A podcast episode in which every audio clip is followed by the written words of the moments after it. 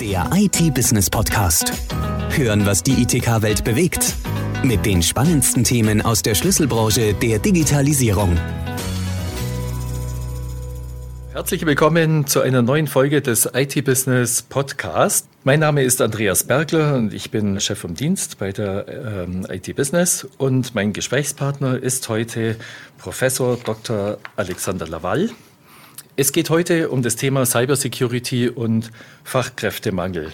Wir wollen mal ein bisschen den Status quo anschauen und sehen, wo das hingeht, weil Cybersecurity ist ja eines der immer drängenderen Themen und mit dem Fachkräftemangel wird es ja immer schwieriger, ähm, die entsprechenden Leute herzubekommen.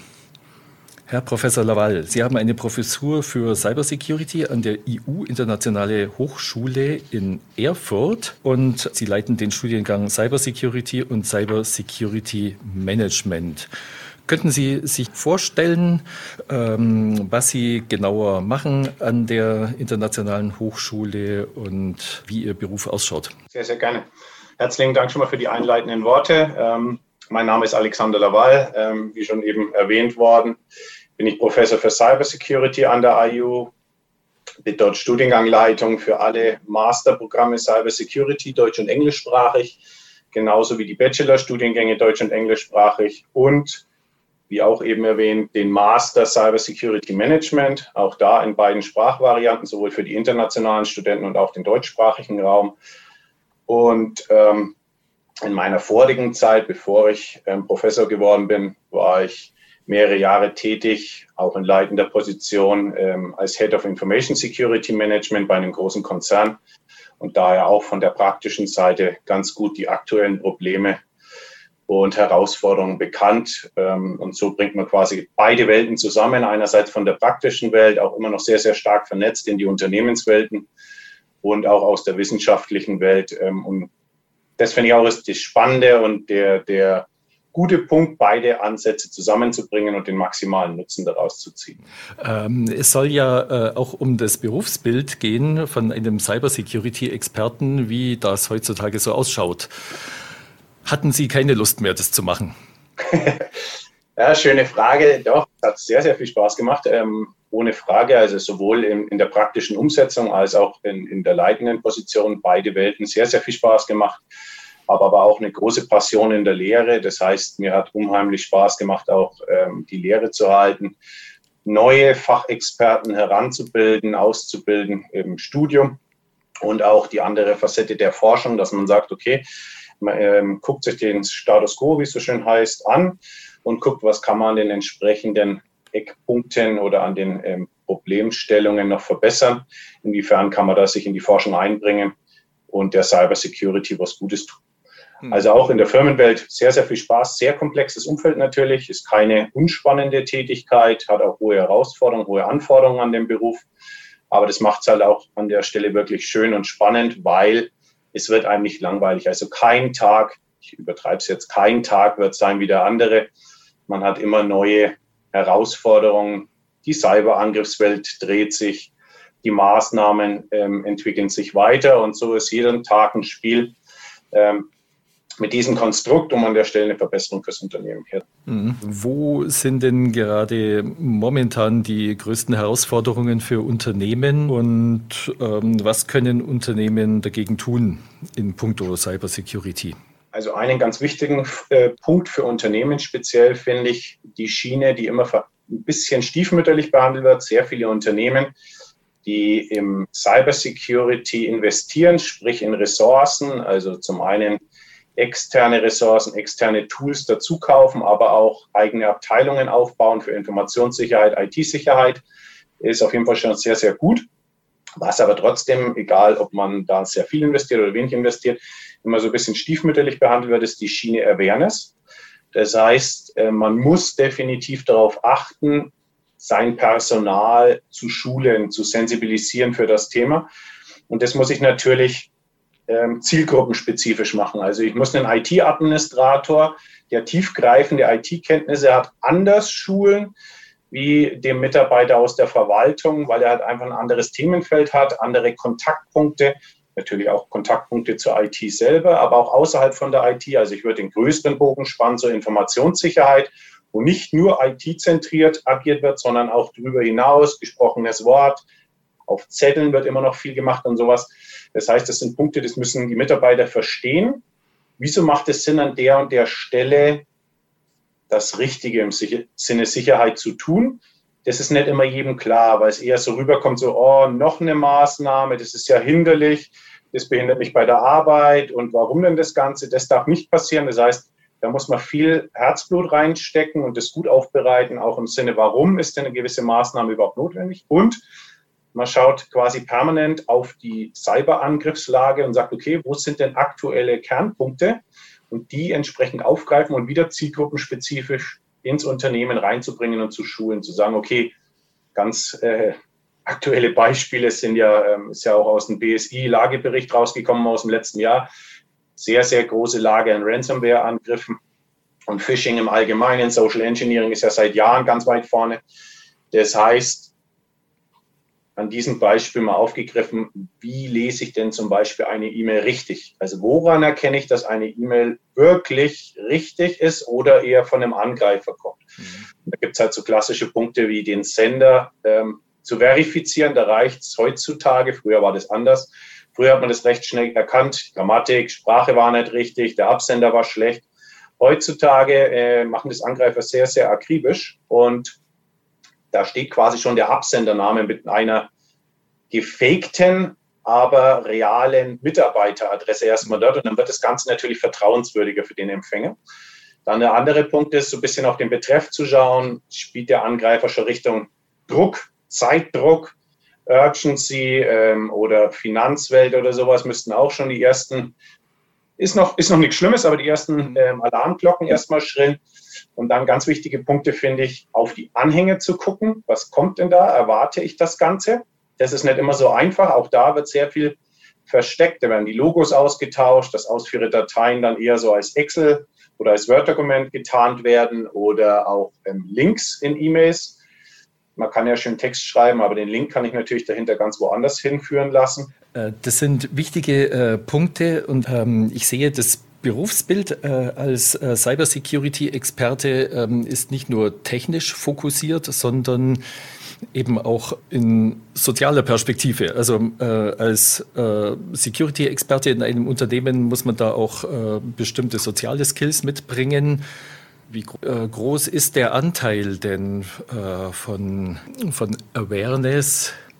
Im Tagesablauf eines äh, Security-Experten? Also wie, wie viel muss er mit den Leuten sprechen und äh, Awareness erzeugen und wie viel wie groß ist der technische Anteil? Also zum, zum einen, die sozialen Skills sind wirklich an vielen Stellen vernachlässigt in den Unternehmen, speziell bei der Einstellung und Suche von Cybersecurity-Experten.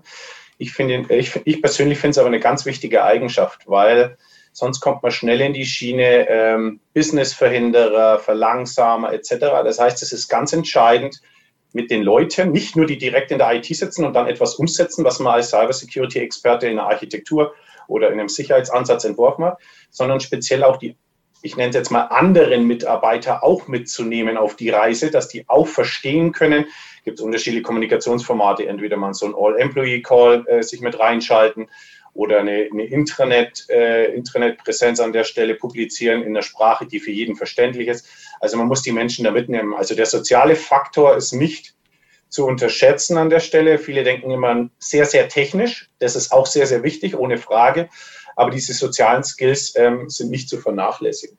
Und zum zweiten Frageteil, Prozentsatz an Awareness kann man schwer messen. Also das ist ganz unterschiedlich. Es gibt Unternehmen, die haben schon eine per se in ihrer Kultur verankert, sehr, sehr hohe Awareness in dem Themenbereich. Und ich sehe aber auch viele Unternehmen, die machen da gar nichts oder haben auch als Belegschaft, nennen wir es mal, eine sehr flexible Auffassung von Sicherheit. Die sagen also, na ja, wir sind so uninteressant, was soll denn bei uns schon passieren? Das ist auch so ein Punkt, wo Unternehmen vielleicht gar nicht drüber nachdenken, in so einem Bereich zu investieren, in Ressourcen, auch Personal zu investieren, weil sie sagen, naja, bei uns wird schon nichts passieren, so attraktiv sind wir nicht, bei uns ist ja nichts zu holen. Ja, das ist so eine gefährliche landläufige Einstellung, äh, die viele kleine Unternehmen auf jeden Fall haben. Richtig, gibt es auch im, im, äh, auch im Mittelstand, äh, gibt es da die ein oder andere, ich werde keine Namen nennen, gibt es da Unternehmen natürlich, ähm, die der Meinung sind, bei uns trifft da nichts ein. Und das ist eben dieser Fehlschluss zu sagen, naja, was heißt bei uns schlägt nichts ein? Es kommt halt immer darauf an, mit welcher Zielstellung geht denn so ein Angreifer vor. Also er kann ja zum einen sagen, Spaß am Schaden selbst, dann ist ihm egal, ob groß, mittel, klein. Oder zu sagen, okay, ich habe finanzielle Interessen, zum Beispiel über Ransomware oder über Angriffsformate, wo ich sage, ein DDoS, also ein Angriffsformat, wo ich viele Anfragen zum Beispiel gegen einen Service schicke und den zum Erliegen bringe und damit das Geschäft beeinträchtigt ist von dem Unternehmen. Und den höre ich erst wieder auf, weil das Unternehmen keine Maßnahmen hat, keine Vorkehrungen getroffen hat, wenn ihr mir Geld gebt. Also da gibt es ganz unterschiedliche äh, Formate oder ein CEO-Fraud ist so ein Klassiker, wo, wo die Menschen dann falsch handeln im Unternehmen und dann Zahlungen freigeben an den Angreifer und sowas. Also zusammengefasst, ähm, da gibt es ganz unterschiedliche Ansätze oder jetzt auch was, was dazugekommen ist, jetzt we weniger äh, in der IT-Sicherheit, aber da es Methoden aus der IT-Sicherheit mitverwendet, möchte ich es hiermit adressieren, ist das Thema für Datenschutz. Also auch da kann ich natürlich sagen, ich exfiltriere Informationen und Daten aus einem Unternehmen Darüber habe ich als Unternehmen auch wieder Schaden, wenn es öffentlich im Internet steht, personenbezogene Daten, vielleicht noch sensible personenbezogene, also besondere Arten von personenbezogene Daten, Gesundheitsstati etc. Dann wird es auch nicht so schön für die betroffenen Unternehmen. Also auch da zu sagen, also ich finde es sehr, sehr kritisch in der heutigen Zeit und das sage ich nicht nur, weil ich aus dem Themenfeld komme, zu sagen, mich trifft das nicht, ich bin uninteressant, äh, wäre fatal. Mhm. Ähm, zum Thema Datenschutz kann man sich ja wahrscheinlich als äh, Security-Experte dann noch zusätzlich spezialisieren.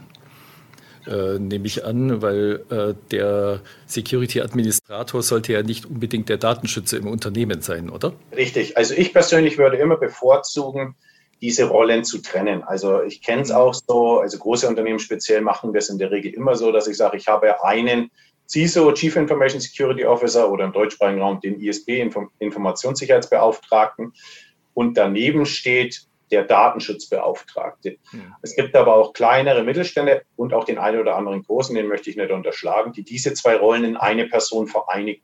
Was ich eher ungünstig finde, also nicht im Sinne von, ähm, das passt nicht zusammen, sondern ich finde, der Datenschutz gehört neben die IT-Sicherheit oder Informationssicherheit, um zu sagen, das ist ja nochmal ein anderer Fokus.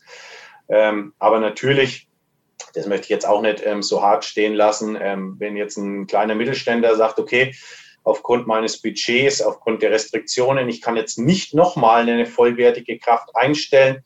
Das ist jetzt kein, ähm, ich nenne es ganz krass, Todkriterium zu sagen, der Datenschützer darf nie gleichzeitig mit Informationssicherheitsbeauftragter sein. Ähm, aber prinzipiell, wenn möglich, würde ich das trennen, weil auch der Datenschutzbeauftragte genügend Tätigkeiten hat, wenn er es richtig macht und voll ausgelastet ist. Also, also ihm daher, ist auch nicht langweilig. nein, definitiv nicht. Weder dem Datenschutzbeauftragten hm. noch dem Informationssicherheitsbeauftragten wird langweilig. Die haben sehr, sehr viel zu tun. Auch wenn Firmen sehr gut aufgestellt sind, schon immer von ihren Prozessen her.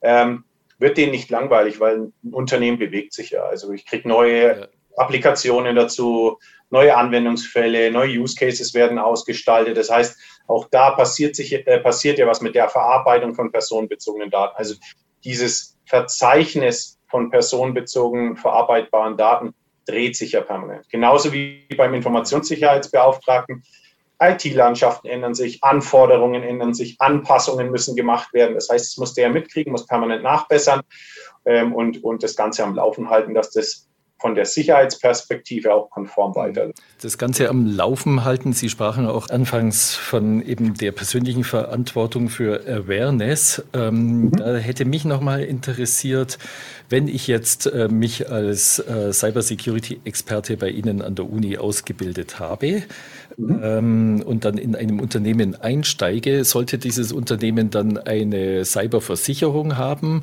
oder wer ist denn dann äh, verantwortlich im Fall, wenn doch was passiert? Also ich nehme an, nach Ihrem Studiengang äh, weiß ich eh schon alles und äh, wird nichts mehr passieren im Unternehmen. Äh, das Unternehmen wird sicher sein, aber wenn jemand nicht aufgepasst haben sollte bei Ihnen, dann äh, kann es ja sein, dass er zur Verantwortung gezogen wird. Oder was passiert dann bei einem Ransomware-Angriff zum Beispiel, wenn jetzt äh, fünf Tage lang die äh, Daten nicht verfügbar sind?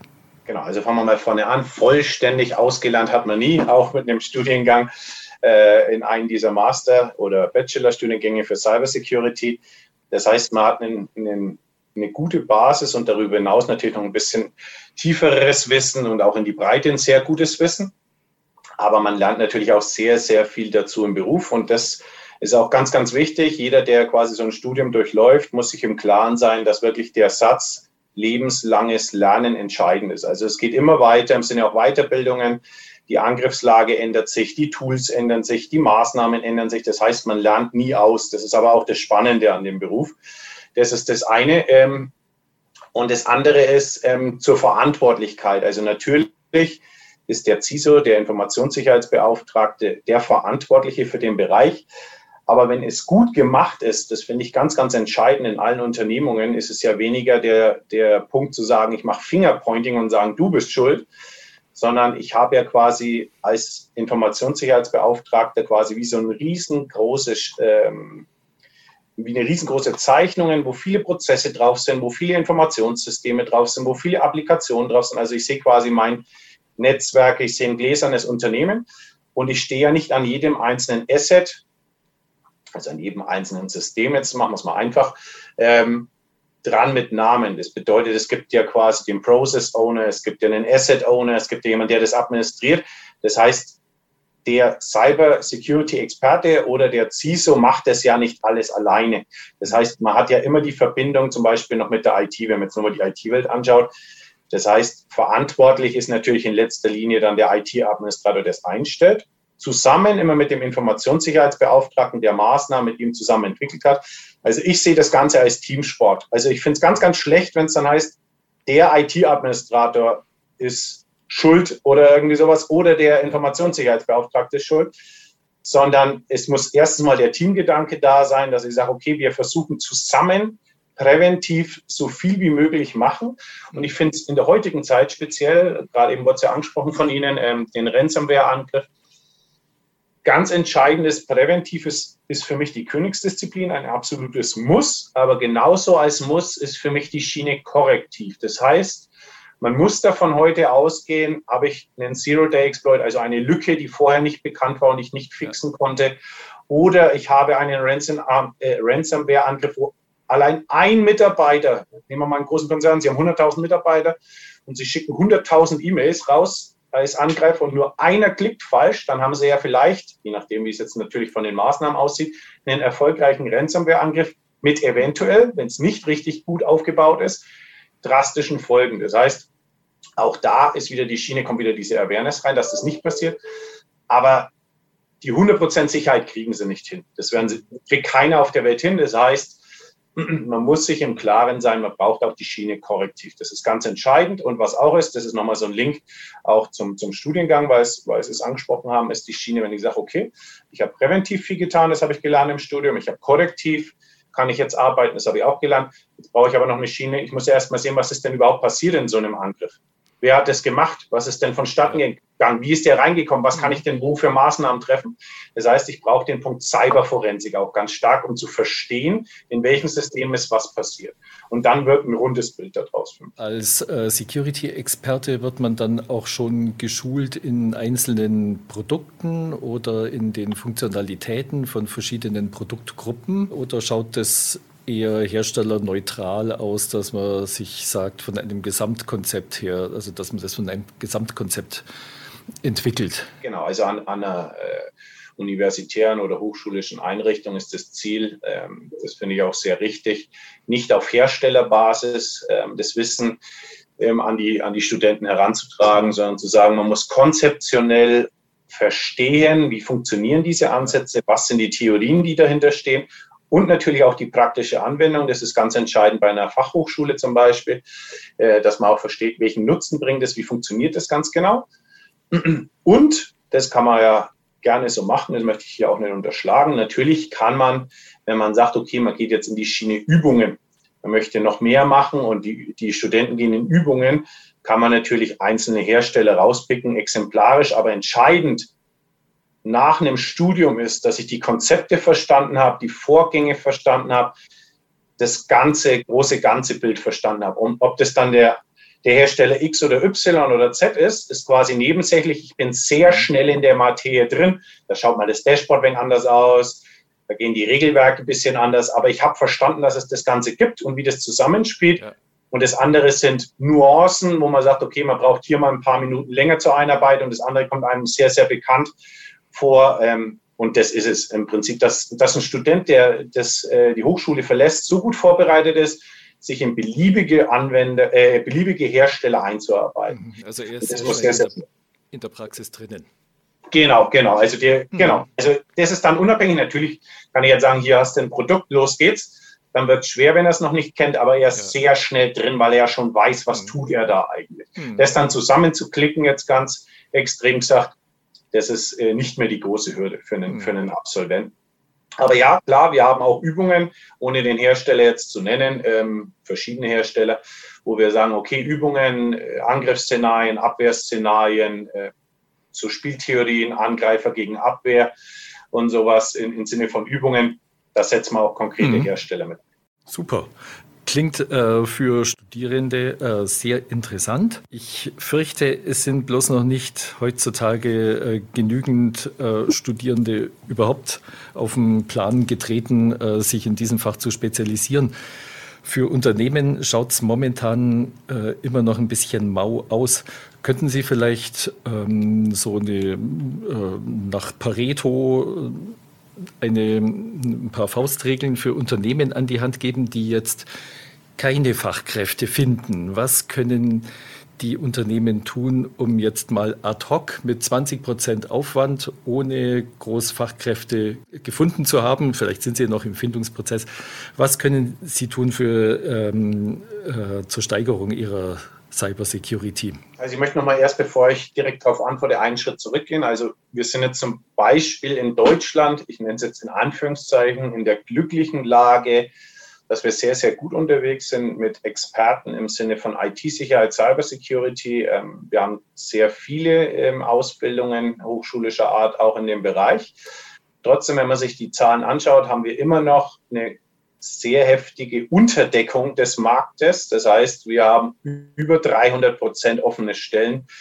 Also im Sinne von, was ist ausgebildet und was müsste besetzt werden, haben wir 300 Prozent, über 300 Prozent offene Stellen.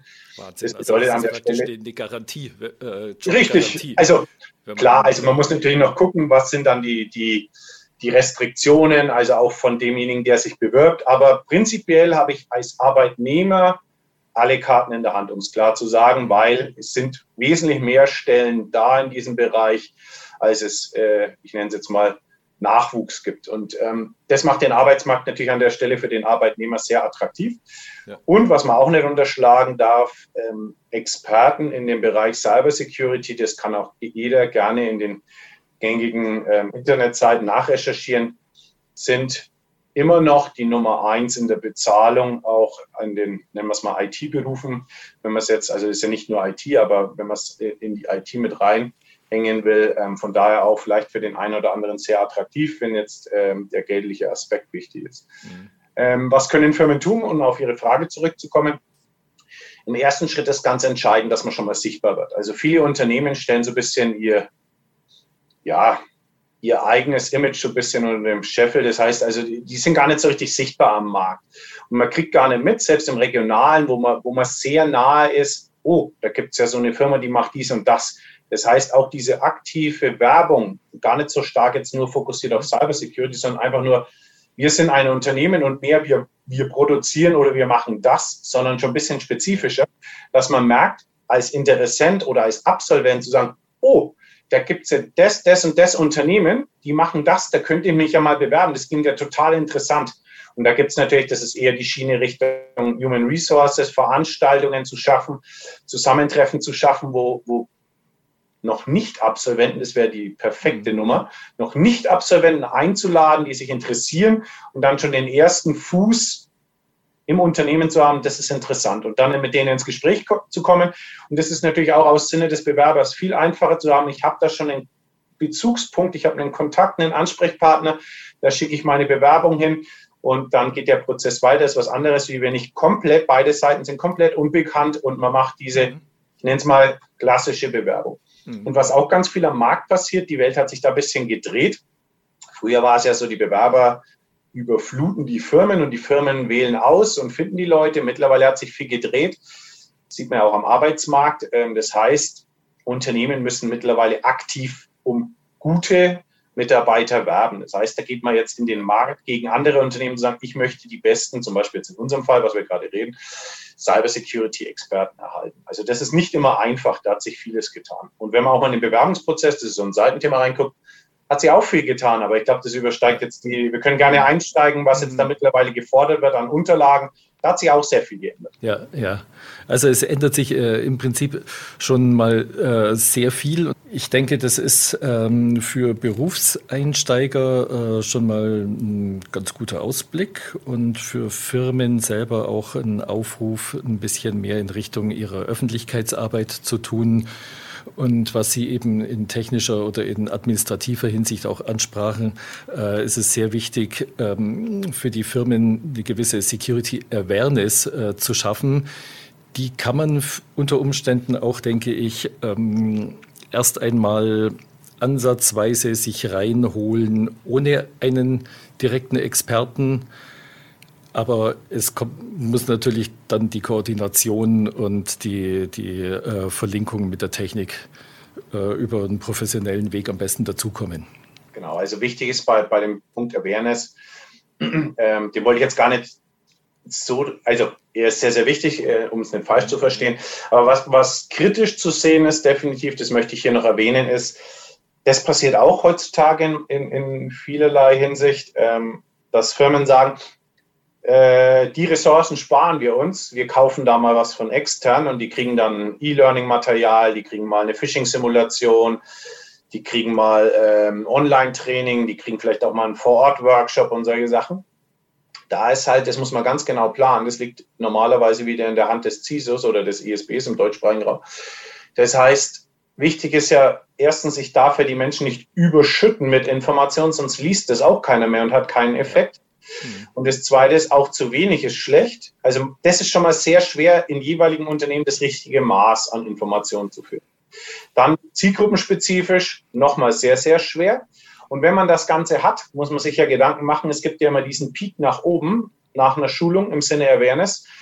Man geht, man kann ja zum Beispiel messen, wie ist denn jetzt die Klickrate bei Phishing-Mails und solchen Geschichten. Also je nachdem, worauf man abzählt. Also Phishing ist ja nur eins. Man hat ja unendlich viele Bandbreite äh, an der Stelle.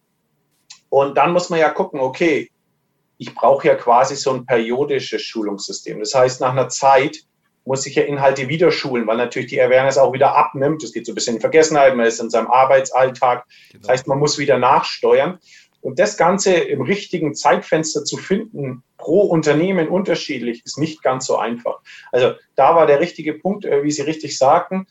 Externe kann man gerne dazu nehmen, definitiv. Aber man muss sich im Klaren sein, das ist nicht, ich kaufe einmal und das war's, sondern ich muss das genau instrumentalisieren und verfolgen und messen. Auch am besten, ich bin immer ein Freund von auch messen, um zu gucken, wie gut hat denn was angeschlagen, wo haben wir die größten Defizite, auch im Sinne einer Risikobetrachtung und da entsprechend wieder nachzusteuern. Also allein die Schulung, Awareness-Schiene hat unheimlich viele Facetten. Mhm. Und dann wird ein Schuh draus und hat auch den maximalen Nutzen daraus. Super. Herzlichen Dank.